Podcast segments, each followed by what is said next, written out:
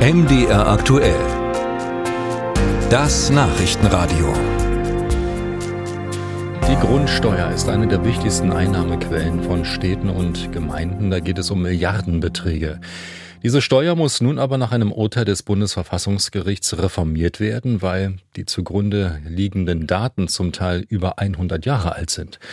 Die Behörden sind deshalb nun dabei, die Datenbasis zu aktualisieren und arbeiten an neuen Bescheiden. Wie weit sie da schon gekommen sind und was auf Bürger da möglicherweise zukommt, schildert Nils Buhler. Noch müssen sich die Haus- und Wohnungsbesitzer in Schönebeck etwas gedulden.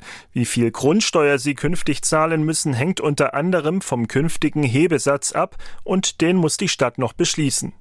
Der Stadtverwaltung liegen noch nicht alle erforderlichen Daten aus den Grundsteuererklärungen vor, sagt Sprecher Frank Narstedt. Die Stadt Schönebeck wird die Grundsteuerbescheide für das Jahr 2025 erst versenden, wenn die Bewertungen durch das Finanzamt weitestgehend abgeschlossen sind. Also, das heißt, die Grundsteuermessbescheide vorliegen, die Hebesitze verlässlich ermittelbar sind und in einer Hebesatzsatzung durch den Stadtrat auch beschlossen worden sind.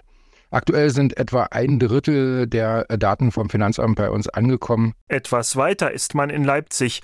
Dort liegen der Stadtverwaltung 75 Prozent aller Datensätze des Finanzamts vor, sagt Finanzbürgermeister Thorsten Bonev. Das heißt, uns ist eine Abschätzung möglich, was die neue Grundsteuer für die Stadt Leipzig bedeutet. Wir können aber noch nichts Finales sagen. Nach den jetzigen mir vorliegenden Daten werden wir den Hebesatz senken können. Wir werden spätestens im Januar Bescheide rausschicken. Vorher muss der Stadtrat noch über den Hebesatz entscheiden. Bonef geht davon aus, dass im vierten Quartal dieses Jahres darüber abgestimmt werden kann. Auch in Chemnitz und Jena stehen die endgültigen Hebesätze noch nicht fest.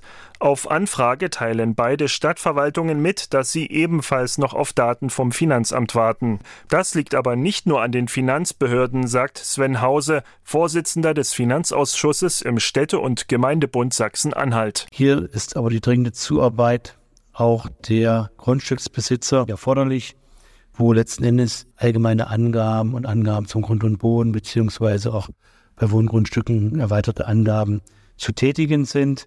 Hier gibt es durchaus noch säumige Melder. So sind in Sachsen-Anhalt rund 856.000 Erklärungen in den Finanzämtern eingegangen. Damit fehlen noch ungefähr 17 Prozent. Außerdem gibt es etwa 139.000 Einsprüche gegen Bescheide, in denen Grundsteuerwert und Grundsteuermesszahl festgesetzt wurden. Die müssen die Finanzämter jetzt noch abarbeiten. Musik